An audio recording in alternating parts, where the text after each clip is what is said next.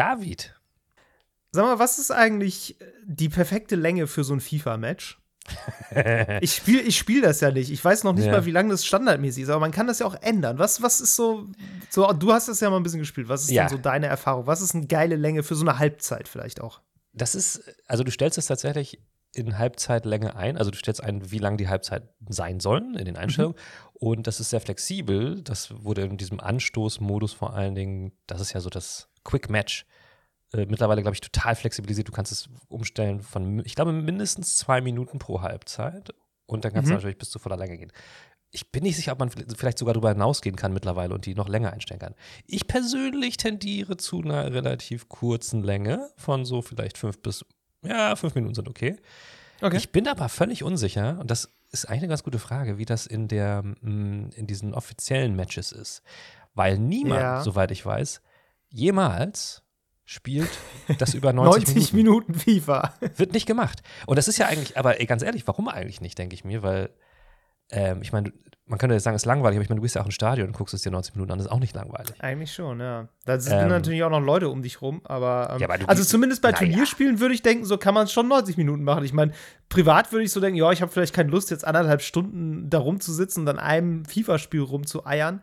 aber so jetzt in einem Turnierspiel, wo die Leute auch gut dafür bezahlt werden, finde ich, ja, vielleicht, vielleicht ist das, es ja auch so. Nee, das, das, das ist klar, ist, bin ich ziemlich sicher nicht so. Ich weiß aber nicht, ja. wie die Länge ist. Das ich glaube auch, dass die Spiele auch nicht darauf ausgelegt sind, weil die sind ja schon so gemacht, dass du auch, äh, ich sage jetzt mal, einfacher ein Tor schießt als im echten Leben. Ja. Das bedeutet, wenn du Stand auf 90 Minuten spielst, dann steht es halt irgendwann 15 zu 0 oder zu 2.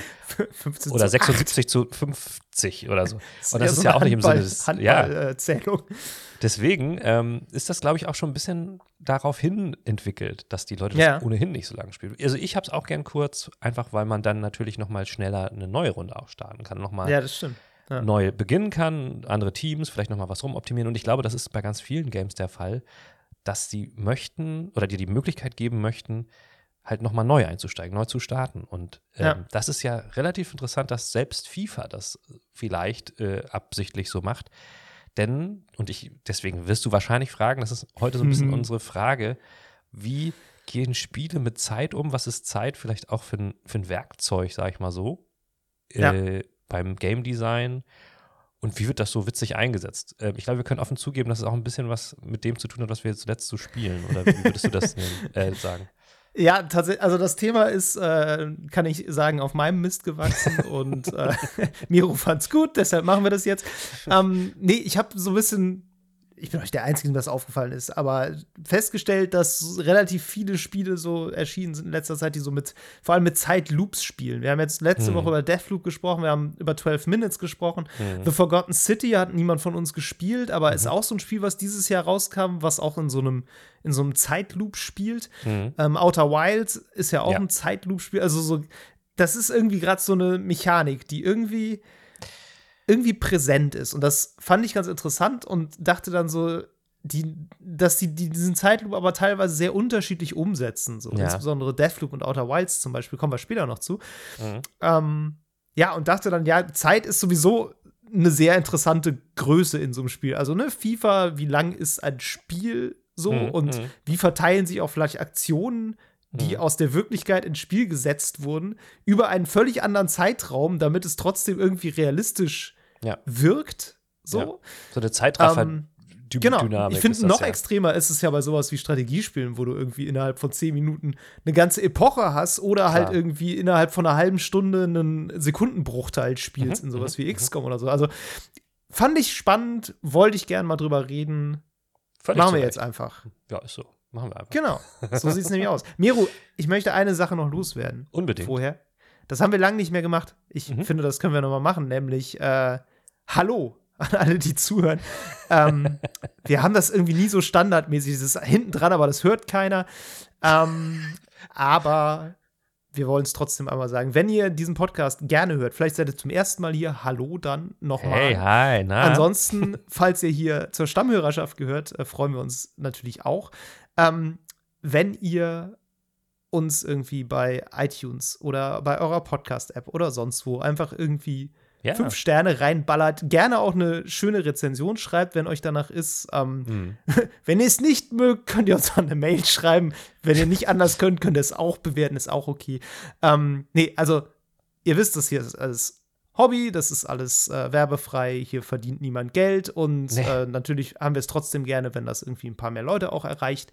Und das Beste, was, äh, und das Einzige eigentlich auch, was dabei hilft, ist, dass wir den Algorithmus bestechen mit positiven Eindrücken. Es gibt noch eine andere Möglichkeit und zwar erzählt euren Freunden und Bekannten, Verwandten, Arbeitskollegen davon, was ihr hier so hört, ob euch das, also wenn euch das gefällt, wenn nicht, dann lieber nicht, aber empfehlt uns Wir weiter. sind so selbstbewusst, Miro. Wir sind so selbstbewusst mit diesem Podcast. nee, weil Mundpropaganda ist tatsächlich irgendwie ähm, das größte Mittel, glaube ich, was, was wir so haben, abgesehen davon, den fiesen, fiesen Algorithmus zu pushen bei Den sozialen Algorithmus hacken. Spotify. Das ist neue Wort für Mundpropaganda.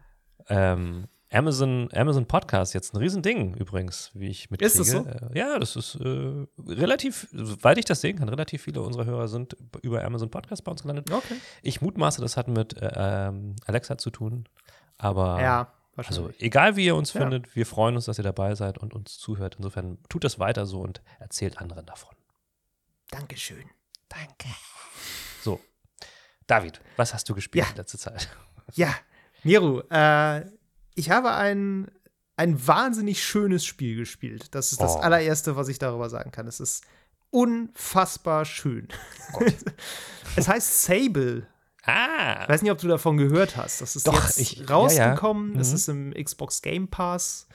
Ähm, und das kursiert schon so ein paar Jahre. Es ist ein Indie-Spiel. Das war so, die Entwicklung lief so, ne, bei Twitter immer mal Mhm. wieder so ein paar Schnipsel und ab und zu gab es mal eine Preview und sowas.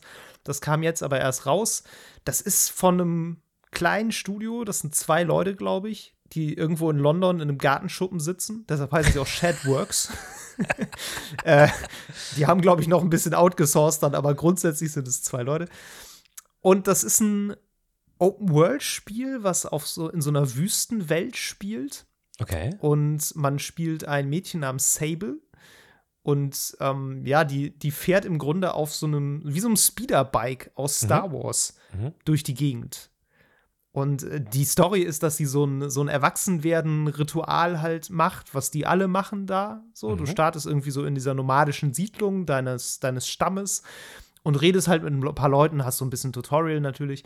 Und äh, ja, dann musst du aufbrechen und äh, quasi in die Welt hinausziehen und mit deinem Hoverbike, was du vorher selber baust, durch die Gegend fahren und äh, andere Stämme besuchen und für die Aufgaben erledigen und von denen so Tokens bekommen, die ihre Wertschätzung ausdrücken und dann äh, dir so eine so Masken herstellen. Alle Leute tragen da irgendwie Masken, die sind auch je nachdem, welche Rolle die in der Gesellschaft einnehmen, Okay. ähm, unterschiedlich. Und das ist so das Ziel, diese Masken zu sammeln und dich dann am Ende für eine Rolle in der Gesellschaft quasi zu entscheiden. Mhm, Also so mhm, mhm. ganz grob.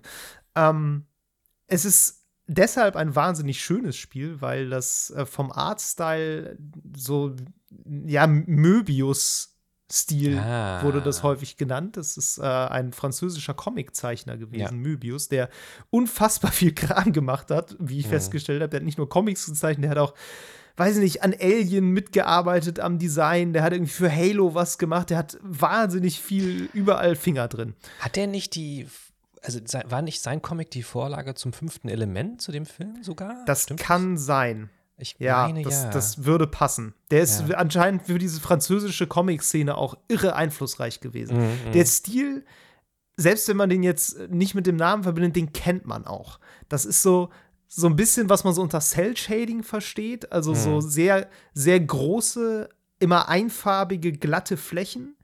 Und auch so ein, so ein 3D-Effekt, der irgendwie sehr wenig tief wirkt, sondern immer eher wie so eine, wie so eine, wie so Flächen, die eigentlich so alle auf derselben Ebene sind, aber Mhm. dann doch durch Bewegung halt eine Tiefe bekommen. So und auch so, ähm, ich verbinde damit auch ganz häufig, dass so diese einfarbigen Flächen so durchbrochen sind, häufig von so schwarzen Punkten oder auch so schwarzen Strichlinien, die dann so ein bisschen eine Struktur da reinbringen. Und dieses Okay. Spiel ist also wirklich komplett in diesem Stil gehalten. Und es sieht fantastisch aus. Also diese, Cool. diese riesige Wüste mit so ähm, mit so Bergen auch drin, wo du dann so, so Farbverläufe, also nicht Farbverläufe, die gibt es ja nicht, sondern du hast ganz, ganz harte Trennungen zwischen den Farben, mhm. aber verschiedene Farben, die so Schattierungen dann abbilden. Und du fährst dann da mit diesem Bike da durch und das zieht noch so einen, so einen knallroten äh, Schweif hinter sich her aus Rauch oder was auch immer. Kerosin. Kerosin, ja. Ähm, ja, also das ist unglaublich schön. Und cool. es ist auch ein sehr meditatives Spiel. Es gibt keine Kämpfe. Es ist komplett kampffrei. Es ist auch ein sehr positives Ding die ganze Zeit. Also, das spielt zwar in so einer Art Postapokalypse, würde ich mal sagen. Also, du siehst schon auch so, so abgestürzte Raumschiffe und so Überreste von so, mhm. so ein bisschen Zivilisation. Aber, das haben die Entwickler auch mal in einem Interview gesagt, es ist halt keine keine düstere Welt, sondern den Leuten geht es eigentlich soweit allen ganz gut. So, du fängst auch in diesem Lager da an, die, die leben da einfach in dieser Wüste, in diesem Lager und sind eigentlich alle irgendwie ganz zufrieden und auch ganz fröhlich. Und es ist jetzt auch nicht nichts super Dramatisches, dass du jetzt weggehst. Das ist halt einfach so. Und ähm, die sagen auch alles, ja, genießt das auch ein bisschen und das ist irgendwie auch auch schön, da lernt man irgendwie voll viel, aber hier hast du ein bisschen Geld und äh, gib das für sinnvolle Sachen aus, aber nicht nur, sondern mach auch ein bisschen Quatsch so. Also es ist einfach sehr, sehr herzerwärmend so in seiner okay. ganzen Art. Und alle Leute, die du triffst, sind auch irgendwie sehr freundlich ähm, und nehmen dich also sehr, sehr nett auf. Und ja, das ist einfach eine super schöne Stimmung. Und das Gameplay ist dann, du fährst halt durch die Gegend und es gibt dann gewissermaßen so, so Rätsel-Dungeons. So, also das ah, sind dann so okay. Dinger wie, du musst irgendwie Objekte durch die Gegend schieben, um äh, irgendwelche Schalterrätsel zu lösen. Und ja, dann ne, bewegen sich Dinge, die musst du rechtzeitig anhalten, damit du irgendwie einen Weg freischaltest, wo okay. du dann rüberkommst. Musst irgendwie auf irgendwelche Berge und Bäume klettern.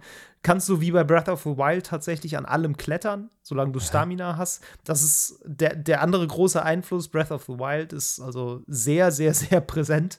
Ah. Ähm, ja, kann ich sehr empfehlen. Wirklich Aber tolles Spiel. Es ist dennoch ein Open-World-Spiel, hast du gesagt. Also, ja. Das heißt, diese, diese Dungeons oder was auch immer sind verteilt einfach irgendwo in diesen Wüsten und ich fahre Genau, die sind einfach in der Wüste verteilt. Du hast unterschiedliche Gebiete, mhm. ähm, die du auch so freischalten kannst, in, so eine Karte dann kriegst, indem du so Heißluftballons besuchst, also relativ klassisch so. ähm, und ja, du, du sammelst dann einfach sozusagen diese, diese verschiedenen Quests von Lagern von Leuten ein, die dann Sachen haben, die, die du für sie machen sollst. Mhm. Oder fährst halt einfach so durch die Gegend und entdeckst diese Rätseldinger und sammelst irgendwelche Items ein, die du dann später eventuell brauchst, um halt irgendeine Quest zu lösen. So. Also es ist da wirklich sehr, okay. sehr offen. Du kannst überall einfach die ganze Zeit rumfahren, wenn dir danach ist. Ich hatte das noch gesehen und habe dann gesehen, ähm, dass es irgendwie USK 0 ist und das fand ich interessant, weil das ja, sah das ja passt. schon irgendwie das erwachsen passt. aus. So. Und ähm, ich finde solche Spiele ganz interessant, weil ich habe das Gefühl, das gibt es gar nicht so oft. So Spiele nee. für Erwachsene, die aber trotzdem ab null, ab null Jahren sind. Ja, so, das ja. ist, ähm, also ich würde es keinem Einjährigen geben.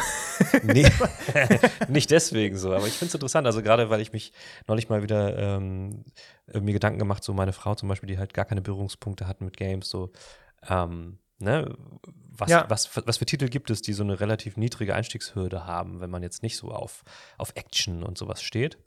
Zeig dir ähm, das mal, das ist wirklich schön. Also, das ja. hat gar keine Action, es hat wirklich nur, du musst ab und zu mal denken und mhm. ansonsten hat es meditative Musik und durch die Gegend fahren. Ah. Allerdings, ja. eine Sache muss ich dazu sagen, weil das ist, ist tatsächlich ein bisschen schade, aber es läuft noch nicht richtig gut. Das mhm. ist tatsächlich schade. Also, äh, es hat durchaus einige Bugs. Gerade dieses überall Klettern ist natürlich eine ziemliche Fehlerquelle. Da mhm, glitscht mhm. also wirklich häufig alles Mögliche durch die Gegend. Das ist nicht so geil. Ähm, ich hatte auch schon so Sachen, dass mein Bike im Sand stecken geblieben ist und ich kurz dachte, das Spiel wäre jetzt für mich vorbei, weil es keinerlei Anstalten gemacht hat, sich da wieder rauszubewegen. Ich habe es dann irgendwie wieder geschafft, aber mh. Hm.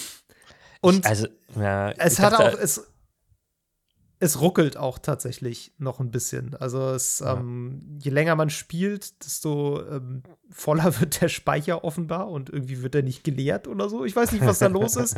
Auf jeden Fall äh, fängt es irgendwann an, echt fies zu, äh, zu stocken.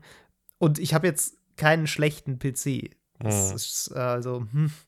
Ich dachte halt auch schon so, wenn du sagst, zwei Leute machen das und Open World Game, dann. Ja, ja, ja, ja. Äh, Gut, die machen das auch schon ein paar Jahre, ne? Also, okay. jetzt, ähm, ja. Okay, aber ich meine. Also sie haben auch Hilfe, das sind jetzt nicht nur zwei Leute, ne? Aber Ja. äh, der Kern des Studios sind halt zwei Leute. Ja, aber ich, ich glaube, es ist, also gerade bei so einem Spiel geht es ja auch mehr so ums Erlebnis. Also, Ja, das, so ist, ein- das ist halt ein bisschen schade. Das bisschen. Erlebnis wird natürlich schon etwas Klar. getrübt dadurch. Ja, ja, also dieses ja, Meditative durch die Wüste fahren ist halt nur halb so geil, wenn es die ganze Zeit ruckelt dabei Mhm, und mhm. du Audioaussetzer hast. und So, Also das stört schon, sage ich ganz ehrlich. Und Okay. ich hoffe, dass da ein Patch jetzt kommt, der das irgendwie ein bisschen angenehmer gestaltet, weil äh, ja, ist sonst schon ärgerlich. Ist einfach Okay. schade. Okay. Aber es ist gut, ich, ne, ich kann es dem Spiel auch nicht so richtig vorwerfen, wie du sagst, es ist ein kleines Studio und es ist halt manchmal einfach so. Für Ja. PC entwickeln ist, glaube ich, einfach die Hölle in Tüten und ja, mein Gott. Äh, Wahrscheinlich ist das so, ja.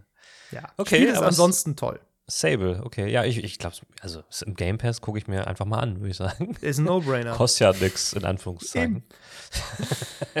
genau, ja, Miro, äh, dann äh, mach du doch mal weiter. Was hast du Ja. so gespielt? Also ich habe, ähm, äh, ich muss mich ein bisschen entscheiden, über was ich alles rede. Also, ähm, zu, zu, nein, also keine Angst. Ich habe zunächst mal Ghost of Tsushima endlich mal durchgespielt, war so ein bisschen, ja, ich will jetzt nicht sagen antiklimatisch, aber ich musste vorher was, ähm, musste es schon mal in einem Videotext, den ich geschrieben habe für Inside PlayStation erwähnen, also das Ende und deswegen hab, war ich quasi schon gespoilert und das hat sich, das, das hat schon einen Effekt gehabt. Aber es ist ein, es ist ein sehr schönes, solides Spiel. Ich muss aber bis zum Ende sagen, ich habe nie mit den Figuren, vor allen Dingen mit der Hauptfigur, das habe ich am Anfang ja schon gesagt, so eine Connection hingekriegt, Mhm. weil der Kerl einfach kalt wie Stein ist, so ungefähr.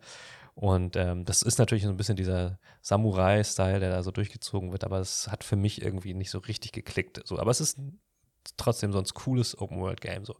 Ähm, Ich so finde auch, dazu. ganz kurz, Ja, ja. das ist ganz interessant, weil der Typ ist, finde ich, einer der wenigen Charaktere aus so Sony Exclusives, zu dem es ja auch so kein richtiges Fandom oder so zu geben Ja, scheint. Ne? Also weiß nicht so, Stimmt. Aloy, Ratchet Clank, Kratos, Ja, äh, Ellie und, und, diese und, gan äh, ja, diese ganzen Joel, Leute, ja. selbst, selbst die Hauptfigur aus Bloodborne. so, Stimmt. Selbst, selbst die haben, also die haben ja alle irgendwie auch so Charaktereigenschaften, die man ihnen zuschreibt und äh, die haben irgendwie Leute, die die cool finden aus unterschiedlichen Gründen und so und weiß ich nicht, zu diesem Jin habe ich irgendwie sowas noch nie gesehen. Also dann Nee. fast schon eher zu dem Kerl aus Days Gone und das ist schon selten. Das stimmt, ja, das stimmt. Ja, ich meine, wenn denn überhaupt, dann halt über dieses, den coolen Look, weil natürlich, den kannst du ja auch einkleiden, Ja. ähm, Jin mit verschiedenen Samurai-Rüstungen und so weiter, coole Hüte und so.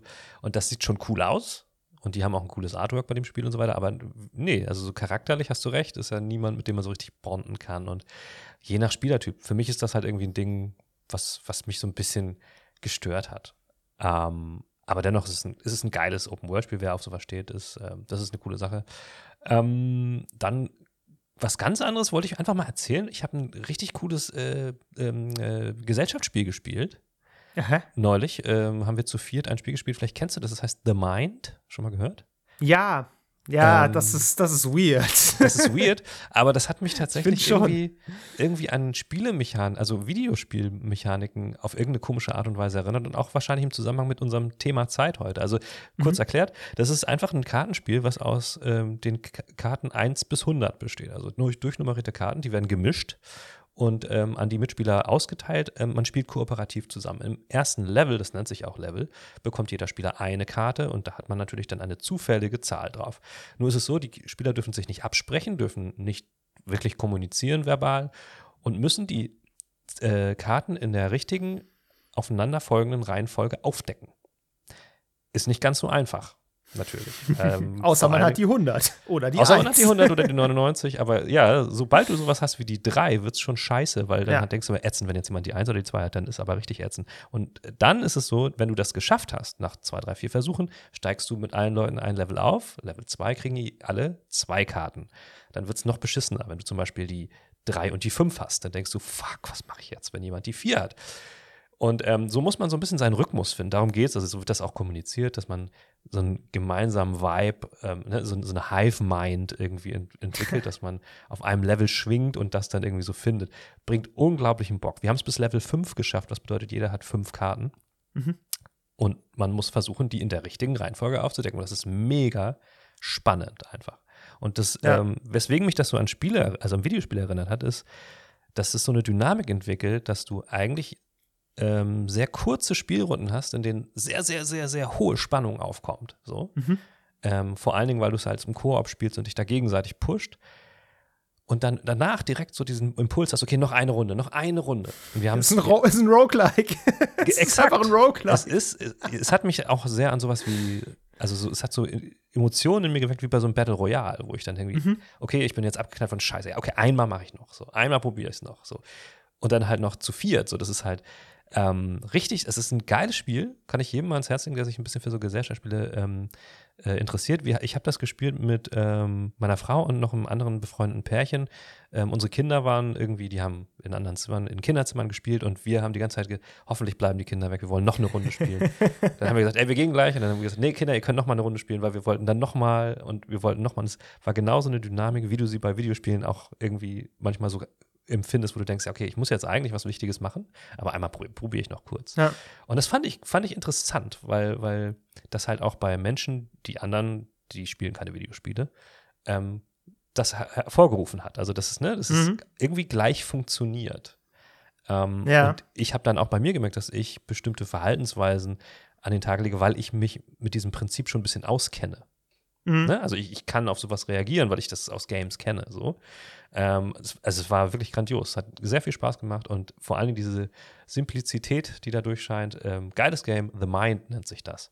Hat ein ja, ja, ich fürchterliches Artwork, das, aber sehr gut. Ja, das ist ein bisschen albern, aber ja. ähm, ich fand das auch echt krass. Vor allem, also die, dieser Rhythmus, wie du sagst, der, der, mhm. der schwingt sich halt wirklich so ein. Ne? Genau, und das ja. ist echt so dieses ja. Du, ich meine, letztlich geht es ja einfach nur darum zu gucken, okay, wie hoch ist meine Karte ja. und wie wahrscheinlich ist es, dass jemand eine höhere oder niedrigere hat. Und ja, dann wartet man ab und dann denkt man, okay, ich habe die fünf. Wenn jemand die zwei hätte, hätte die Person wahrscheinlich mittlerweile die zwei gelegt.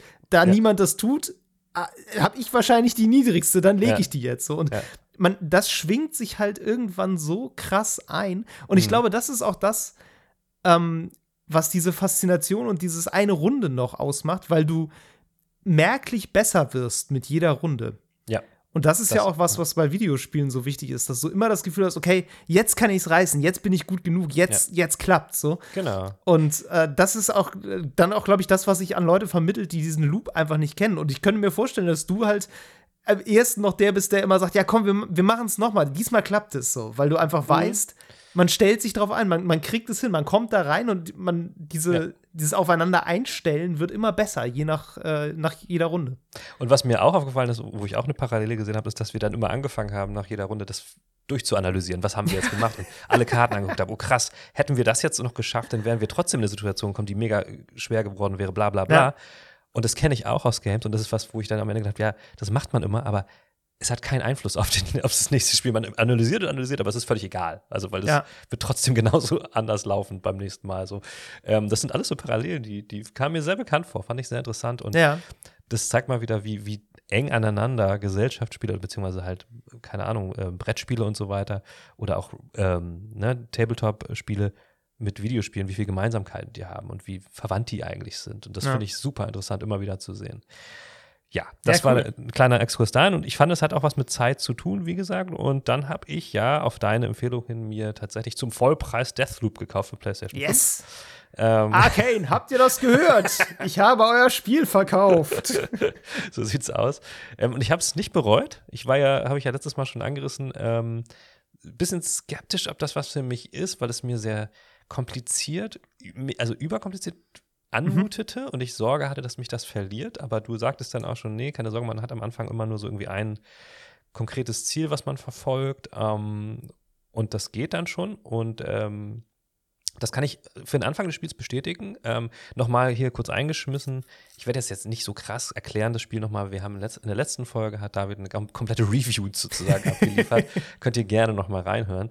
Ähm, Nee, ich habe das jetzt, ich habe jetzt so nach den ersten paar ähm, ähm, Mini-Bossen, sage ich jetzt mal, oder Bossen, kann man ja fast schon sagen, die ich dann in diesen einzelnen ähm, ja, äh, Tageszeiten in ihren Orden da erledigt habe, jetzt aber trotzdem so einen Punkt erreicht, wo ich merke, okay, jetzt wird es langsam kompliziert. Mhm. Ähm, jetzt muss man ja, langsam. Jetzt musst du den Plan schmieden. Jetzt irgendwann. muss man langsam tatsächlich Überschneidung finden und sich Gedanken machen, was man wann wie wo macht. Mhm. Dennoch hält einem das Spiel ganz gut die Hand. Also, das hat halt in, in diesem Pause-Menü, beziehungsweise nicht Pause, sondern zwischen diesen Loops, wo du in deiner Basis bist, so ein sehr ausführliches Menü mit lauter, ähm, wo deine ganzen Hinweise gesammelt sind. Das hast du auch schon Ja. letztes Mal erzählt. Ja.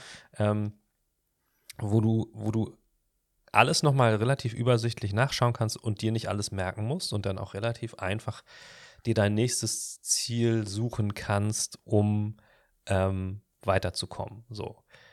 Dennoch bin ich an einem Punkt, wo ich jetzt Sorge habe, dass, dass es nicht zu schwer wird, wenn ich jetzt halt ähm, verschiedene Dinge über verschiedene Zeitebenen hinweg irgendwie kombinieren muss, damit es weitergeht. So.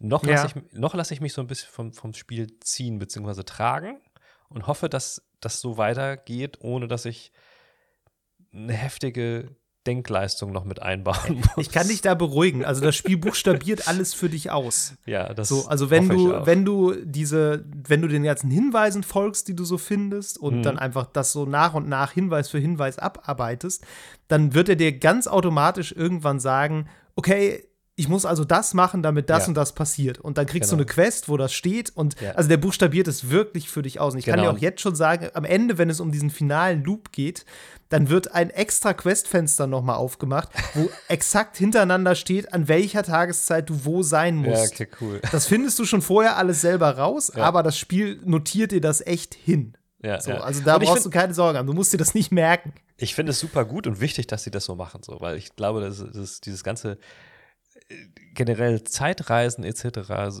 kennen wir schon aus Filmen, sind ein absoluter Clusterfuck. Und ähm, Ja, wenn ich mir das ja, jetzt ja. auch noch irgendwie alles merken müsste oder mir selbst Notizen machen müsste, dann würde mich das relativ schnell ähm, verlieren, weil es passiert ja auch sehr viel anderes noch in diesem Game ständig um dich herum und ähm, es ist halt, haben wir auch ja letztes Mal schon drüber gesprochen, es ist halt auch ein relativ guter Shooter so. Ich finde das auch Mhm. cool und ich muss auch sagen, mit dem DualSense-Controller, das macht richtig Bock. Also es ist, Mhm. ist geil umgesetzt und auch mit diesem Ladehemmung, die es dann gibt und mit diesem verschiedenen Gegendruck der Trigger bei verschiedenen Waffen und so. Das ist schon richtig geil. Mhm. Ich muss allerdings auch sagen, ich glaube, bei manchen Dingen, ähm, und das habe ich bei einigen Spielen schon gehabt, die so First Person sind und ähm, in der Open, oder in der Open World ist jetzt übertrieben, aber in so, in so offenen Welten stattfinden, ist das mit dem Controller manchmal ein bisschen ätzend, weil du zum Beispiel, wenn du jetzt meinetwegen so Heilgegenstände aufnimmst, diese, wie heißt das da, Fizz, Fass, dieses Spray. Ja, diese, diese komische Spray-Dinger, genau. ja. Da muss man relativ genau halt auf diese Gegenstände, das kenne ich aus Fallout schon, die dann irgendwo in Regalen Mhm. stehen. Da musst du relativ genau draufziehen mit dem Controller. Wenn es schnell gehen muss, weil du irgendwie gerade gejagt wirst oder so, das kann das ziemlich ätzend sein, weil du nicht genau drauf guckst. So. Das ist natürlich mit Maus und Tastatur viel einfacher. Ja. Ähm, Das sind so Punkte, wo es mich dann ab und zu auch ein bisschen nervt, wenn es dann halt wirklich um was geht. Ähm, ich bin auch schon mal draufgegangen und hatte eigentlich schon alles gelöst. War dann Mhm. irgendwie, also in dem Loop, war dann ein bisschen leichtsinnig und hatte vergessen, dass ich schon mein zweites Leben verbraucht habe. Und ich muss mal sagen, es war nicht so, war nicht so richtig krass frustrierend. Das war dann auch so, habe ich gedacht, okay, ich habe jetzt gegambelt und ist auch okay. Also, Ja. also es war jetzt nicht so, dass, dass ich dann gedacht habe, Scheißspiel, so ätzend, viel zu schwer. Ja, das Schöne ist ja vor allem auch, du, du lernst ja auch, also du lernst auf jeden Fall immer noch was über das Level. So, egal. genau. So, du, es kann passieren, dass du dich zehn Minuten irgendwo hindurchkämpfst, Mhm. um dann festzustellen, Moment, was passiert, wenn ich hier lang komme und dann entdeckst du einen Schleichweg und Ja. beim nächsten Mal, wenn du das Level spielst, gehst du einfach den Schleichweg und bist Ja. in einer Minute da. Also Ja. selbst wenn du blöd stirbst, hast du immer noch irgendwie was gelernt, was es dir beim nächsten Mal erleichtert. So, ne? Genau, und andererseits sind halt auch überall Sachen zu finden, die dann nochmal neue Fragen aufwerfen oder Rätselchen, Ja. wo ich dann immer denke, oh, das wird wahrscheinlich jetzt im Rahmen der Hauptstory nie wieder vorkommen, aber da ist irgendwie was, irgend so, eine, so ein Tresor oder eine Kiste irgendwo in so einer Höhle versteckt. Äh, was ist das denn jetzt hier so? Ähm, Ja. Da gibt es mega viel zu entdecken ähm, und es gibt also in diesen ganzen Leveln auch noch Sachen, die habe ich jetzt schon gesehen und da sind auch schon Hinweise aufgetaucht. Ich habe trotzdem noch keine Ahnung, in was für einem Zusammenhang die mit irgendwas stehen so. Ähm, also Immersive Sim at its best und ich als jemand, der so Dishonored und so dann irgendwie nicht durchgezogen hat, weil es ihm auch ein bisschen zu viel wurde, muss sagen, ich finde das bei Deathloop geil, weil es mich so an die Hand nimmt und mir die Chance Ja. gibt, da, da weiterzukommen und immer das Gefühl gibt, weiterzukommen. Ähm, ja, so. Insofern, ich bin Das habe ich schon oft gehört übrigens. Ja, ja, diese, glaub ich. Diese Ja. Haltung. Und was auch was ist, was ein bisschen damit zusammenhängt, ist, äh, habe ich heute noch einen Tweet gelesen, wo jemand meinte, Deathloop ist richtig gut da drin, Leuten schlechte Eigenschaften abzuerziehen. Zum Beispiel ewiges Sch Zwischenspeichern. Ja, ja, Ich habe das auch noch auch so gespielt. Jeder spielt das so, ja. glaube ich. so, Ja. Dass du halt einfach immer, wenn, Spam, bevor du ja. irgendwas machst, Quick Save, ausprobieren, klappt nicht, Quick Load. Ja. Und bei Deathloop geht es nicht und es macht es so viel besser dadurch. Ich überlege echt, ich, das nächste Mal, wenn ich das online spiele, werde ich nicht mehr zwischenspeichern. Ja, ja, ja. Weil ich glaube, das ist viel interessanter dadurch, Mhm, weil du mhm. einfach äh, mit deinen Entscheidungen leben musst. Und das ist Genau. wirklich ein geniales Design, wenn du sowas schaffst, dass du Leuten das austreibst und es trotzdem Spaß macht und nicht nervt. Ja. Ja, ich meine, es gibt ja anscheinend irgendwie online vor allen Dingen irgendwie ein paar Leute, die sich so äußern, dass sie das tatsächlich nervt und dass sie das fehlerhaft finden, dass man nicht spielen kann, so. Ähm, speichern. Ähm, als Entschuldigung, ja. äh, aber klar, ich meine, es gibt immer Leute, die nicht zufrieden sind. Ich glaube auch, das ist halt einfach Teil der Faszination so und Teil des Ja. Designs und ähm, das muss so sein. Und da muss man sich einfach drauf einstellen. Genau. Also ich bin, ich bin, bereue meinen Kauf nicht. Ich finde, es ist jeden Heller wert. Auch wenn du jetzt im Vorgespräch zu mir meintest, du glaubst, es ist irgendwie die Kampagne ist so zehn Stunden lang oder so. Das klingt jetzt mega wenig. So. Ja, du, also du kannst ja auch noch mehr entdecken, ne? Also ich Genau. habe jetzt 35 Stunden gespielt. Ich bin Exakt. jetzt ungefähr komplett, also ich habe jetzt, glaube ich, wirklich bald alles gesehen. Ja. Und äh, ja, aber genau, und, und dafür ist so. es, da- also trotzdem, also selbst wenn, ich bin froh, wenn es, wenn es, wenn ich das nach 15, ich meine, gut, ich werde wahrscheinlich ein bisschen länger eh brauchen, weil ich die Loops, weil ich da nicht so geil bin, so, aber das ist völlig angemessen, super geil, also finde ich cool. Ja. Das Einzige, was mir wirklich nicht gefällt, ist, ich bin halt einfach noch nie ein 60s-Fan gewesen. Und dieser ganze Style ist ja sehr auf 60s ausgelegt. Ich mag, ich mochte Ja. 60s Musik noch niemals. was? Äh, kann ich nicht, sorry, ist nicht mein Ding, so. You ähm, have no class. So Wall of Der Song Sound ist so und gut. Mann. all so ein Kram, nicht mein Ding. Und gut, Blaxploit Blaxploitation hat, findet da so ein paar äh, mal statt, finde ich ganz, finde ich ganz okay stylmäßig, aber ganz oft ist es einfach vom, vom Look her auch nicht meins und vom, vom so, aber da, da kann ich ja, voll gut, drüber das ist wegsehen. tatsächlich Geschmackssache. Ja, auch so dieses Clockwork Orange Ding und so, was sich da so manchmal so, was ich da manchmal so durchscheinen meine zu sehen, ist Ja, ist definitiv sehr viel drin. aber das, also trotzdem ist es ein geiles Game, ohne Mist. Also pff, bisher würde ich sagen, dieses Jahr auch eines der besten, die ich gespielt habe, auf jeden Fall. Ha! Hört ihr das, Arcade? Ich habe ihn auch noch bekehrt. Wir wissen doch alle, dass Spielejournalisten bezahlt werden von denen. Ist doch, ist, ist doch Neues. Ah, Ich wünschte es. Ich wünschte, ich würde bezahlt. So sieht's aus. Nee, genau. Ähm, insofern, ja, Time Loops funktionieren. Äh, Auf jeden Fall, kann man so sagen. kann man so Dann lass sagen. uns doch mal über ein paar mehr davon reden. so sieht's gut aus. Machen wir. Gut, Miro, wir haben ja letztes Mal schon kurz über diesen äh, speziellen Zeitloop von äh, Deathloop gesprochen, der ja, wenn man ehrlich ist, mit Zeit eigentlich nicht so wahnsinnig viel zu tun hat. Das ist ja eher so, du hast vier Gebiete auf der Insel und der Tag ist in vier, Tageszeit. vier Tageszeiten unterteilt und, dadurch, dadurch hast du sozusagen 16 Gebiete, jedes Gebiet zu vier Tageszeiten. Mhm, mhm. Und ähm, Sehr ökonomisch. ich fand das, ich fand das interessant, weil ich vorher so, als ich das noch nicht wusste, dachte ich so, boah, hm, ich habe eigentlich nicht so Bock, jetzt da irgendwie in so ein Level zu starten und dann tickt irgendwie die Uhr und dann Hm. ist es irgendwie morgens und dann wird es aber irgendwann Mittag und dann weiß ich, ich kann jetzt irgendwie irgendwas an dem Tag jetzt nicht mehr machen. Mhm. Und ich habe vielleicht in der Zeit es gar nicht geschafft, alles zu entdecken, was ich jetzt entdecken wollte. Mhm. Und ich war sehr froh, als ich dann gelernt habe, dass das Spiel so nicht funktioniert. Ja. Und ich bin mir auch hundertprozentig sicher, dass das exakt der Grund ist, warum es so nicht funktioniert. Weil die auch gesagt haben, wir können nicht hier eine total verwinkelte Welt bauen und den Leuten dann keine, keine Zeit geben, die vernünftig zu erkunden. Wir wollen, dass sich Leute wirklich gut umsehen können und äh, schauen können, was da abgeht, ohne dass sie die ganze Zeit irgendeine Uhr im Nacken haben. Mhm. Und äh, diese ganzen Abfolgen, der, wie die, was mittags passiert, hat dann Au- Auswirkungen darauf, was nachmittags oder abends passiert. Das kriegst du dann ja so auch hin. So, und das äh, fand ich vom Design her eine sehr kluge Entscheidung, die sehr gut zum Spiel passt. Und mir ist aufgefallen, so sowas wie Outer Wilds zum Beispiel funktioniert dann ja komplett konträr. Da hast du ja auch einfach einen Zeitloop, wo immer Ja. wieder dieselbe, dieselbe Zeitspanne von vorne beginnt. Und ich finde, der ist auch insofern sehr ähnlich zu Deathloop, weil auch die gesamte Welt sich auf diesem Loop bewegt. Bei Deathloop ist es ja auch so, wenn für dich die Zeit vergeht, es wird für dich mittags und es wird auch für alle anderen mittags und in jedem Areal passiert halt mittags was anderes. Und bei Outer Wilds ist es ja auch so, der Zeitloop ist 22 Minuten lang und die Planeten bewegen sich immer in der gleichen Art und Weise innerhalb dieser 22 Minuten, sind immer zur gleichen Zeit am selben Platz und haben auch mhm, die gleichen mhm. Wechselwirkungen, die miteinander eintreten. So. Ähm, und trotzdem passt es da wiederum sehr gut. Weil ja. Da wiederum es komplett auch Teil des Gameplays ist, innerhalb der Zeit, die du hast, bestimmte Dinge zu tun und nicht mehr. so. Ja. Ist denn eigentlich bei, also Outer Wilds habe ich übrigens auch angefangen zu spielen, habe ich mir ja. gekauft. Auch nach deiner Empfehlung habe ich mir auch gekauft. So. Ach, du hattest das noch gar nicht gespielt? Nee, wir haben ja letztes, haben wir auch schon drüber gesprochen.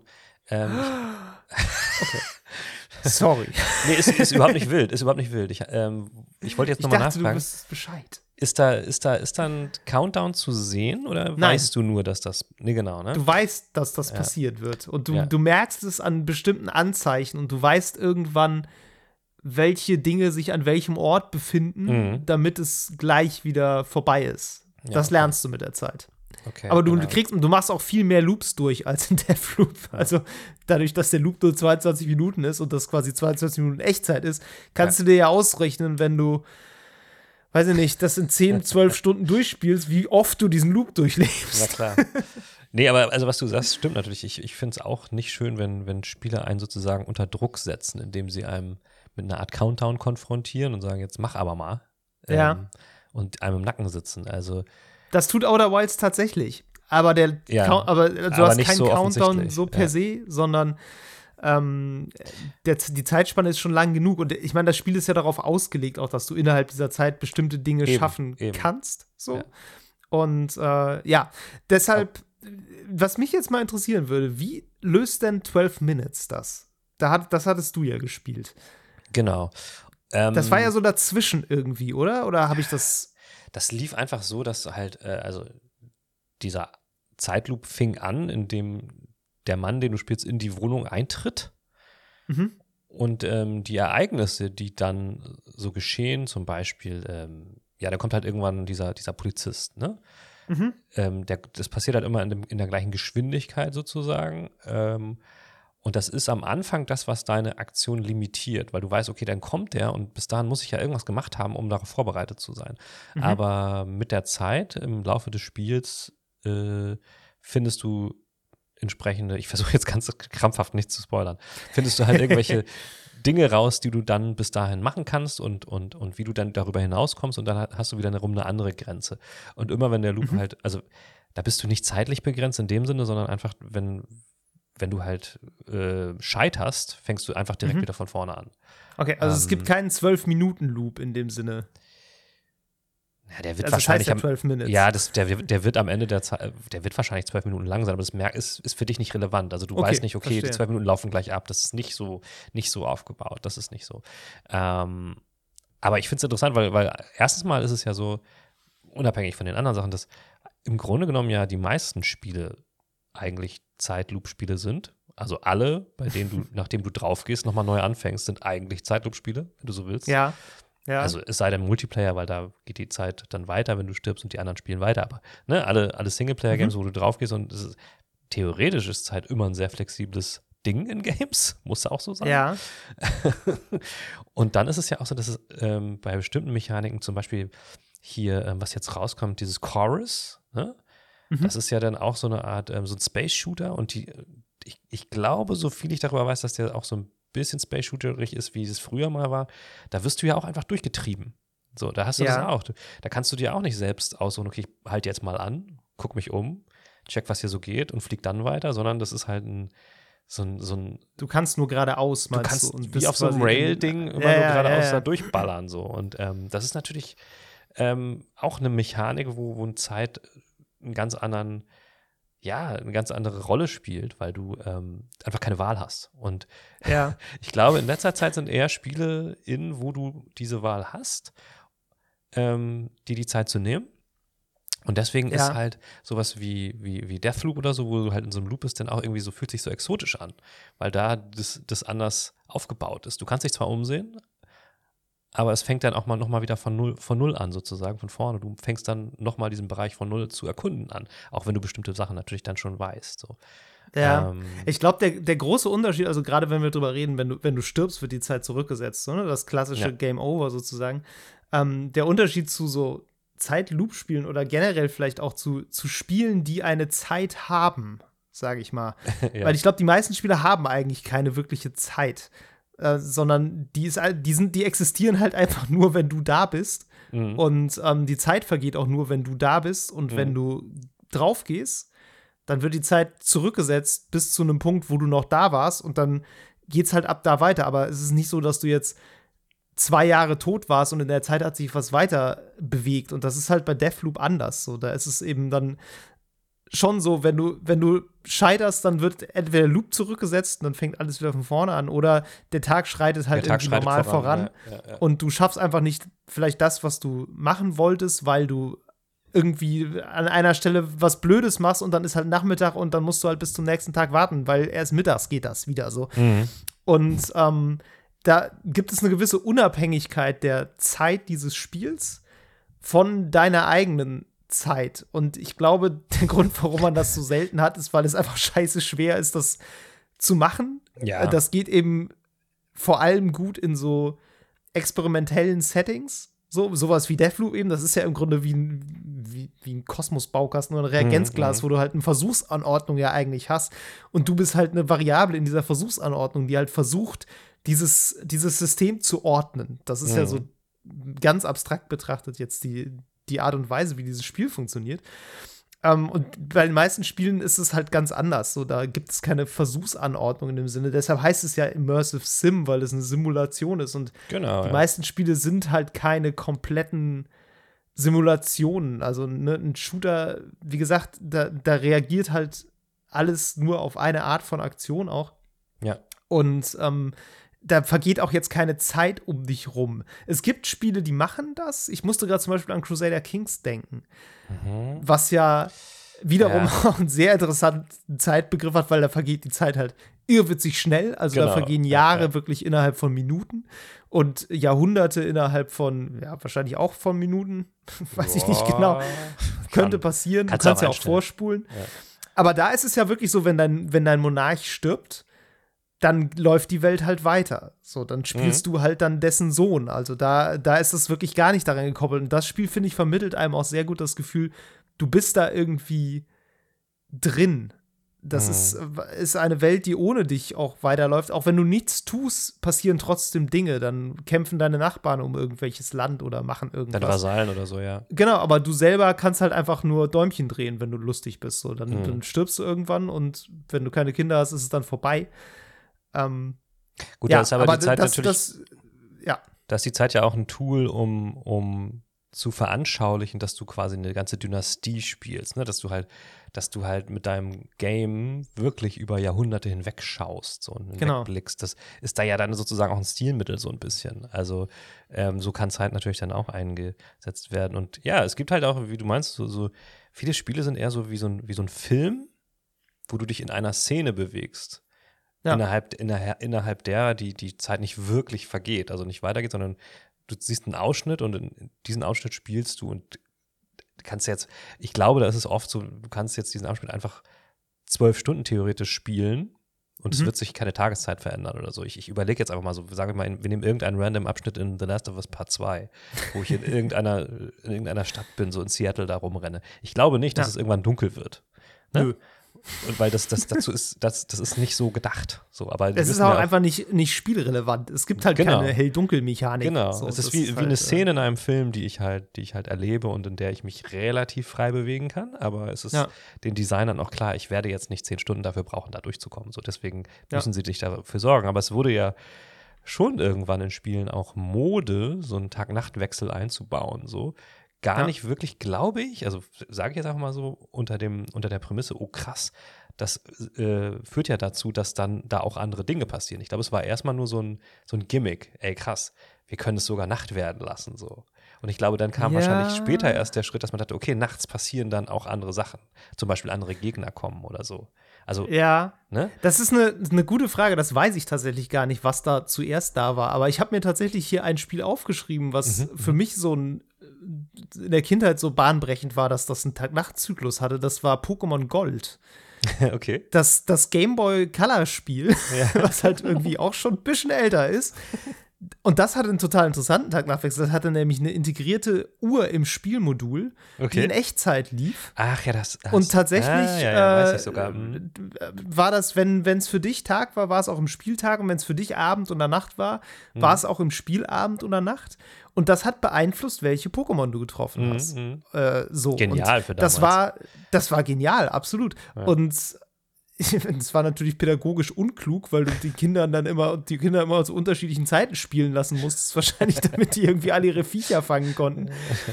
Aber da habe ich tatsächlich dran gedacht, das ist auch aus heutiger Sicht, glaube ich, irgendwie auf eine weirde Art ambitioniert, so ein, Mhm. Real, also einen Echtzeittag-Nachtrhythmus zu haben. Du konntest dann die Uhr auch irgendwie mit so einem Hack umstellen, also das ließ sich alles schon beeinflussen, ne? Ähm, aber das war für mich so einer der, der Punkte, wo ich dachte, okay, das, das ist eine, irgendwie eine krasse Mechanik. Ja. So, Ja, auf die Spitze, auf die Spitze treiben das natürlich dann so Spiele wie ähm, Dying Light oder so, ne? Wo du dann irgendwie, wenn Nacht ist, äh, verändert sich die Welt, beziehungsweise ähm, andere Gegner, beziehungsweise macht ja auch Minecraft. Da gibt es auch so einen Ja, ja, Tag-Nacht-Wechsel. natürlich. Und dann sind nachts auch die fiesen Monster da. So. Ähm, insofern, Oder hier ähm, äh, Breath of the Wild. natürlich. ja, natürlich. Aber es ist dann ja quasi so ein bisschen wie Deathloop auch, dass du ökonomisch gesehen einfach das gleiche Level nochmal hast. Ja, nur mit anderen Gegnern und mit ein bisschen anderem Look, sodass du quasi Ja. mehr Spiel hast bei gleichem, ich will jetzt nicht sagen bei gleichem Aufwand, das ist Quatsch, aber ne, also bei Nee, weniger nee. Aufwand so. Ähm, und deswegen natürlich auch irgendwie eine naheliegende Mechanik für, für Game Designer, die irgendwie bisschen mehr bieten wollen, ein bisschen noch was anderes machen wollen. Das ist eigentlich ganz interessant. klar, je nachdem. Ich meine, Nacht ist natürlich auch spielmechanisch äh, sinnig, gerade wenn du irgendwie äh, eine Taschenlampenmechanik oder sowas hast. Ne? Also, ich Natürlich. denke gerade zum Beispiel an Generation Zero. Mhm. was ja auch einen Tag-Nacht-Wechsel hat, soweit ich weiß, und ja auch ein Wettersystem hat. Ja. Und ich fand an dem Spiel immer faszinierend, dass, dass das alles eigentlich, glaube ich, gar keinen Einfluss hat. Also, das passiert einfach. Das ist eine und Atmosphäre. So. Ja, es ist für die Atmosphäre, aber es ist extrem gut da drin. Ich, das ist das einzige Spiel, bei dem ich wirklich mal intuitiv mich untergestellt habe, als es geregnet hat, obwohl es überhaupt keinen negativen Effekt von Regen Äh, gibt. Aber der äh. Regen ist so ekelhaft in dem Spiel. Er, sieht, er ist einfach so trostlos abartiger Pissregen, ähm, dass, dass ich mich einfach unterstellen musste. Und das ist auch so was, da wird es dann dunkel und ich glaube, an den Gegnern ändert sich nicht viel, aber du siehst natürlich schlechter. So. Es ist halt alles, alles schwieriger und anstrengender. Und ähm, allein dadurch, dass einfach kein Licht mehr da ist, Mhm. und das ist schon dann, also das ist dann natürlich auch spielmechanisch schon, hat schon einen Einfluss, obwohl du gar nicht so viel machen musstest, sage ich mal. Ne? Ja, das stimmt. Also, ja, Zeit ist, äh, in, wie wir sehen, bei, in manchen Spielen einfach nur äh, Atmosphäre bzw. Look. So, und diese, also soll irgendwie aussehen. In anderen Spielen wiederum ist es eine Mechanik, die einen krassen Sinn erfüllt. Und manchmal habe ich das Gefühl, es gibt auch Spiele, wo die Zeit irgendwie so ein bisschen im Weg ist und eigentlich stört. ähm, wie, wie zum Beispiel halt, wenn wir nochmal zurückkommen auf diese Sportspielgeschichte, bei so Rennspielen, wenn du so Racer nimmst, die jetzt meinetwegen, ähm, wie so ein Formel-1-Spiel. Ähm, da will kein Mensch wirklich die volle Länge fahren. Also kann ich mir nicht vorstellen. Es gibt, okay, Doch, ich weiß, es gibt, es gibt. Leute, die das Leute, machen. die jeden Fall. Simulator fahren. Das stimmt, es gibt Leute, die machen das so, aber ich meine, der normale Spieler f- fährt nicht das ganze Rennen. Ich glaube auch nicht, dass der Großteil der Spiele, die so ein 24 Stunden von Le Mans äh, äh, Game sich kaufen, wirklich im Sinn haben, 24 Stunden lang dieses Rennen zu fahren. Ich glaube nicht, Ich, Groß- ich, glaub muss nicht, der gerade leider an so eine Doku denken mit einem Typen, der sich zu Hause einen Flugsimulator gebaut hatte und der so, wo er einfach sich reingesetzt hat und der dann sich abends von seiner Frau verabschiedet hat und sich mit einem Butterbrot in der Dose in sein Zimmer verkrümelt hat und da acht Stunden Transatlantik geflogen ist. Also ich sag nur, Leute machen sowas. Normal, es gibt, es gibt ja natürlich alles. Es gibt natürlich alles. Aber es ist ja schon so, dass wir Videospieler in der Regel ähm, uns wünschen oder, oder Ausschnitte möchten von, von Dingen, Von die wie es in echt ist. von wie es in echt ist. Ja, wir möchten, wir möchten den Ausschnitt spielen, den wir cool finden. Wir möchten aber nicht mit unseren Spielfiguren auf Klo müssen oder sowas. Oder Ja. Pipi machen müssen, weil das ist für uns ätzend. Das möchten wir gerne überspringen. Wir möchten nur die coolen Sachen machen. Ähm, und das ist natürlich für einen Game Designer eine Challenge, irgendwie dann so, so einen Tag zu nehmen und die Portionen rauszuschnibbeln, die der, Spieler, interessant besti- sind. die, die der Spieler nicht will und die anderen drin zu lassen. Ähm, und es muss da dennoch irgendwie immersiv sein, nicht zu unrealistisch. Ja, ich meine, ich bin in Red Dead Redemption 2 nie kacken gegangen. So. Trotzdem Ja, das da, äh, trotzdem, geht auch tatsächlich. Also das, Das geht glaube ich, nee. tatsächlich nicht in dem Nee, Spiel. aber es ist ja trotzdem, also ganz ehrlich, das Spiel kommt ja einer Immersive Sim schon echt sehr, sehr nah, muss man ja sagen. Da vergeht die Zeit auch auf definitiv ohne dich. Ja, nee, gut, aber es ist auch so, ne, da gehen, passieren nachts auch andere Dinge, da triffst du nachts andere Leute, Ja. du, also die Stadt, die, eine Stadt an sich funktioniert auch äh, nachts und Tag ähm, auf ihre ganz eigene Art und Weise ohne dich. Ähm, dennoch glaube ich, dass keiner der Figuren da aufs Scheißhaus geht, so. also, da muss, muss In man mal Deathloop macht das übrigens jemand. Ich weiß nicht, ob du an der Stelle schon warst, aber da kommt tatsächlich jemand vom Klo zurück. Nee, aber ich habe tatsächlich schon mal irgendjemanden irgendwo stehen sehen und pinkeln sehen, glaube ich. Ja, Doch, doch, ja, ja, ja. Einer von diesen. Eternalisten. Insofern sind wir ja alle eigentlich so, wir sind ja fast alle irgendwie so als Gamer Eternalisten, die in so Welten rumhängen und ihr Ding machen. So, oder nicht? gewagte These. aber ja, gut, natürlich. Ähm, du kannst, also du willst auch nicht alles in einem Spiel realistisch und in Echtzeit abbilden. Du kannst das auch nicht. Und ich meine, wir haben, ich weiß nicht, haben wir schon mal drüber gesprochen, so generell über Leistungsfähigkeit im Spiel. Also, ich habe neulich was gesehen aus diesem Kena Bridge of Spirits, was jetzt rauskam. Ähm, das war so eine Szene, wo man so an so einem Berg emporklettert, wo man irgendwie an so einem Bergvorsprung hängt und sich so hochzieht und dann so 1,50 Meter nach oben fliegt und sich dann so an, an der nächsthöheren Klippe festhält. Und da dachte ich auch so, naja, also das kann, glaube ich, kaum jemand, Hallo wenn Magie, überhaupt. es ist mit Magie. Das sah total mühelos aus. Und wenn du dir vorstellst, wie lange das dauern würde, das jetzt zu machen, also Ja. es hat auch, es hat auch einfach nicht viel Sinn, je nach Spiel Zeit in Echtzeit abzubilden. Und ähm, ich finde auch das Spannendste eigentlich, was Spiele machen können, ist eben Zeit auf interessante Art zu dehnen oder zu stauchen. So, Mhm. ich meine, wir haben eben schon über Crusader Kings gesprochen, dass du irgendwie ganze Jahrhunderte irgendwie im Schnelldurchlauf hast oder noch krasser sowas wie Age of Empires, wo du selber in Ja. der Hand hast, ob du jetzt ins nächste Zeitalter voranschreitest, Ja. wo einfach per Knopfdruck auf einmal irgendwie 5000 Jahre vorgespult spult wird, so ja. die nächste Steinzeitstufe erreicht ist. Ähm, das ist irgendwie eine interessante Sache, finde ich. Und noch interessanter finde ich eigentlich, wenn das Gegenteil passiert, wenn Mhm. Sekundenbruchteile ausgewalzt werden und Zeit quasi gedehnt wird und man das trotzdem irgendwie akzeptiert. Also wenn du ein rundenbasiertes Strategiespiel hast, wo sich Leute irgendwie gegenüberstehen und dann auch noch so, ich musste so ein bisschen an Mario und Rabbids denken, wo sie auch so, so diese Idle-Animationen haben, wo dann Ja, diese ja, genau. Kampfmusik läuft und Mario steht da so und wippt so dynamisch auf seinen Füßen rum und die Rabbids stehen da und wackeln mit den Ohren und du denkst so, ja, okay.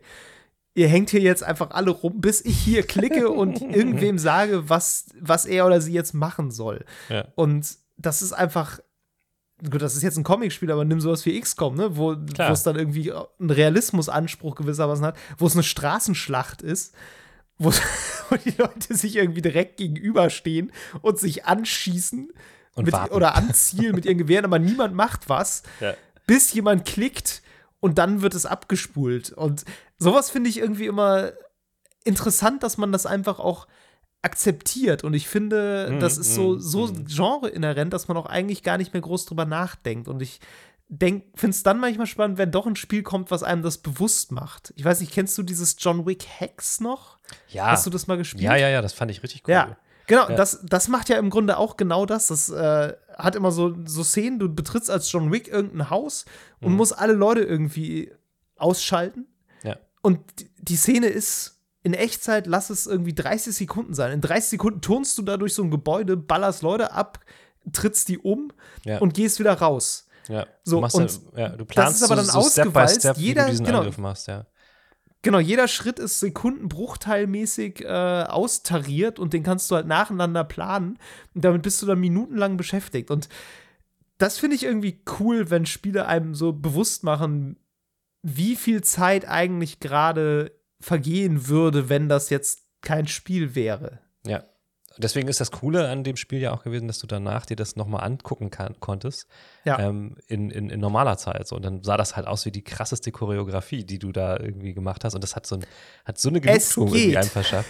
Ja, aber oft. Also ich, ich, ich fand, es sah eigentlich cool. immer aus, als hätte irgend. Ich, äh, ich weiß auch, ich habe einen, äh, einen, Artikel damals darüber geschrieben, äh, ja. äh, wo ich meinte, dass das Spiel mir zeigt, warum ich kein Actionfilmregisseur geworden bin. Weil es sieht immer aus, als hätte ein absoluter Stümper eine Ballettchoreografie gebaut. Und also so tausend Schritte, die vollkommen unnötig sind. Man kann das sicherlich so spielen, dass es super äh, smooth alles aussieht.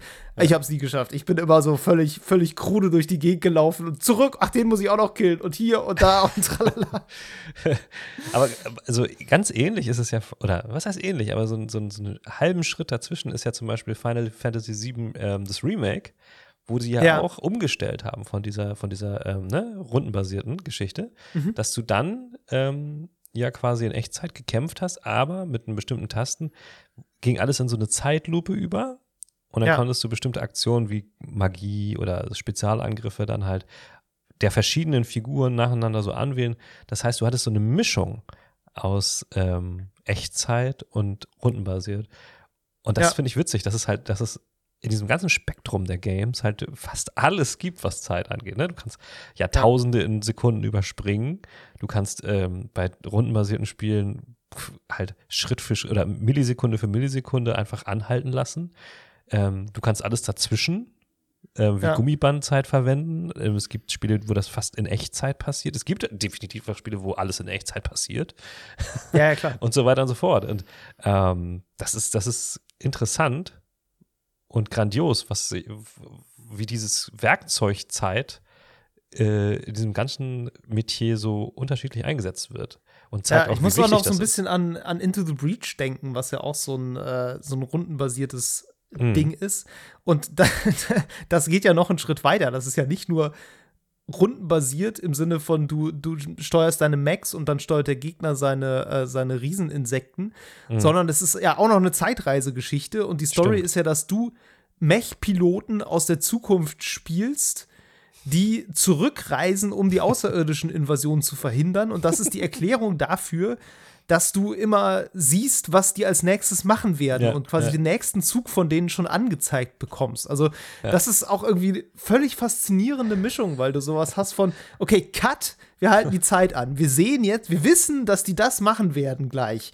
Und wir haben jetzt, haben jetzt alle Zeit der Welt, um uns auszudenken, wo wir jetzt unseren Mac hinstellen oder was wir wohin schieben, damit was anderes passiert. Und du hast dann ja auch, du siehst dann sozusagen, welches Feld die angreifen. Und wenn du dann so ein Insekt wegschiebst, dann greift das immer noch das gleiche Feld vor sich an. Nur steht es halt jetzt vielleicht einen weiter, einen weiter rechts, weil es eben verschoben wurde. So. Ja, ja. Also, das ist, finde ich, so ein Spiel, was so das komplett auf die Spitze treibt. Dieses Spielen mit mit Zeit und mit Kausalität auch und mit wie Zeit aufeinander abfolgt und was wann passiert. Ja, das, das ist immer nur im sehr kleinen Rahmen, deshalb wird es nie verwirrend. Ja. Aber da steckt eine Menge hinter. Weil es das auch noch Narrativ mit einbindet sogar. Das ist halt das, das, das stimmt, Coole ja. daran so. Ja. ja, vielleicht können wir dann zum Abschluss auch noch mal so ein bisschen über vielleicht Zeit, Zeitspielereien, die nicht so geil sind, sprechen. Ich habe ein paar. Okay. ich bin gar kein Fan von äh, Countdowns, die mich dazu zwingen, irgendwas in kurzer Zeit zu tun. ähm, ich muss leider sagen, ich will dich nicht zu sehr spoilern, aber Deathloop ist an einigen Stellen okay. auch schuldig dieses Verbrechens. Sie sind Gott sei Dank nicht Story- oder äh, Spielfortschrittsrelevant, sondern nur Rätsel, aber ähm, ist trotzdem immer so ein bisschen, ah, selbst wenn das dann gar nicht so schwierig ist und man das eigentlich ganz gut schafft, finde ich es immer super ätzend, wenn man so eine tickende Uhr ja, im Nacken hat einen. und weiß, ja. okay, fuck, ich habe jetzt 30 Sekunden, um da und da und da hinzukommen. Und selbst wenn man genau weiß, wie das geht, hat man immer Angst, dass man es jetzt abfuckt mhm. und es dann doch schief geht und man das alles nochmal machen muss. Und ich finde immer, das sind die längsten 30 Sekunden, die man so erleben kann. Das stimmt, ja. Das mag ich überhaupt nicht. Ich, wo ich ja sagen muss, ich meine, 30 Sekunden sind da ja noch relativ lang. Ich meine, das, was das auf die Spitze treibt, sind Quicktime-Events mal wieder. Das ist ja das ja, Gleiche. Ja. Das ist ja letztlich das Gleiche. Du siehst dann plötzlich dieses, dieses Symbol auf dem Bildschirm, denkst du, okay, ich muss jetzt diese Taste drücken, okay, welche war, oh scheiße, äh, mm, und dann ist es die, ist die Sekunde schon vorbei und dann war es das.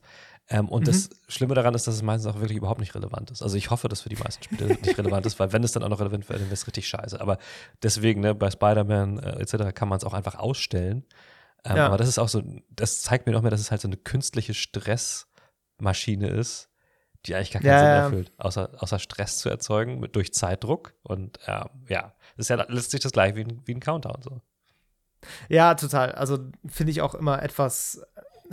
Ich meine, Quicktime-Events, ja, ist ein eigenes Kapitel. Also, die sind ja auch. Haben wir auch schon drüber gesprochen. Ja, auch äh, sehr unbeliebt, gerade ja. eben aus, aus diesem Grund auch, dass sie halt eigentlich komplexe Handlungen wirklich runter reduzieren auf das Drücken von einem Knopf, von dem dann aber gleichzeitig wieder alles abhängt. Ja, ja, so, genau. Wenn du Pech hast. Ich finde es nur cool. Also ja. es, es, gibt, es, gibt die, es gibt die Lösung, ich glaube, das war ab und zu bei, bei God of War-Teilen so, dass es halt so ist, wenn du das dann schaffst, dann kriegst du eine geilere Animation. So, ja, ne? dann, okay. dann ist es cool. So ist es okay. Als Bonus. Ja. Das ist okay.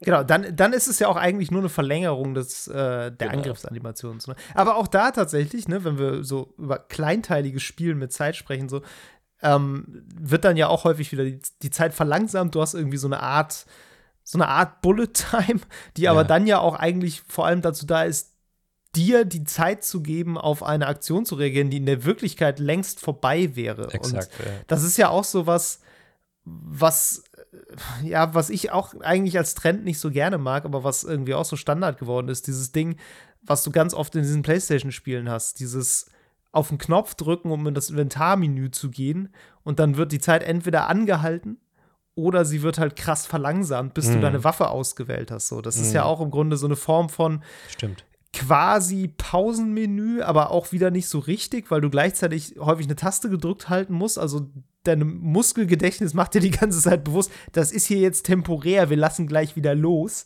Ja. Ähm, das ist okay, wenn man das nur ab und zu macht, aber ich meine, was mir zum Beispiel aufgefallen ist, kennst, hast du das gesehen, dieses Guardians of the Galaxy, was jetzt rauskommt ja, von Marvel? Ja, klar. Finde ich auch ein bisschen ähm, spannend. Ja, ich muss sagen, ich habe das Gameplay gesehen und gefühlt spielte sich das fast nur in diesem Menü ab. Das war so ein bisschen so, ja, jetzt Taste drücken, um dem Befehl zu geben, jetzt Taste drücken, um dem Befehl zu geben. Ja, okay, ja. Also es war so sehr, es wirkt dadurch einfach sehr zerhackt. Mhm. Und da denke ich mir manchmal so, ich hätte dann für den Flow eigentlich lieber, es läuft die ganze Zeit in Echtzeit, weil ich kann einfach auf Knopfdruck irgendwie mit einem Knopf einen Befehl geben oder eine Waffe wechseln ja. oder so und muss ja. nicht dieses Radialmenü auswählen und darin navigieren, weil das ist was, was mich aus dem, aus dem Flow rauszieht, was einfach dadurch passiert, dass du halt Zeit immer wieder, immer wieder anhältst und auch den, diesen Zeitfluss immer wieder unterbrichst und immer wieder äh, ja eine ne Pause einbaust. So. Das ist auf jeden Fall ein designerisches Risiko, das stimmt schon. Ne? Das ist ja, ein Rausreiß aus einer Actionsequenz, total. Ja, das ist ja auch zum Beispiel ähm, es gibt ja dieses, dieses äh, andere Marvel-Spiel, was jetzt noch kommen soll, mit diesem Kartensystem von, ähm, von Firaxis, die ja auch äh, das, äh, das XCOM Marvel genau. Midnight Suns. Und da ja. haben, glaube ich, auch viele Leute sich ein bisschen was anderes gewünscht und dann gesagt, oh, Karten, äh, das ist ja irgendwie auch. Mm, mm, mm. Ähm, aber ich glaube, auch da, da denke ich zum Beispiel bei, bei, bei denen gerade, da kommt es voll auf die Umsetzung drauf an. Wenn das geil gemacht ist, dann kann das super Bock bringen. So. Und ich glaube auch, dass es bei Guardians of the Galaxy ähnlich sein kann.